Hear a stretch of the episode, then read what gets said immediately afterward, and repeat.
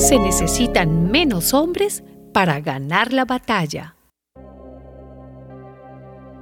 Gedeón y todos los que estaban con él se levantaron de madrugada y fueron a acampar junto al manantial de Jarod.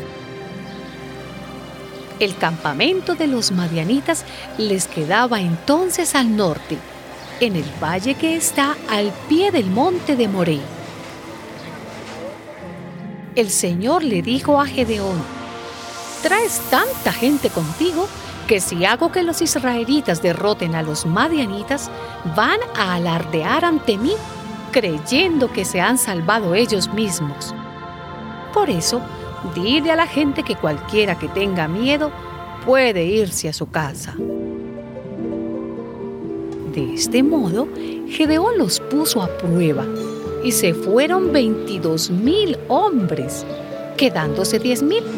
Pero el Señor insistió son muchos todavía.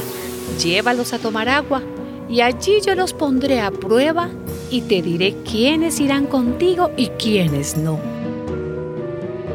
Gedeón llevó entonces a la gente a tomar agua y el Señor le dijo, aparta a los que beban agua en sus manos, lamiéndola como perros, de aquellos que se arrodillen para beber.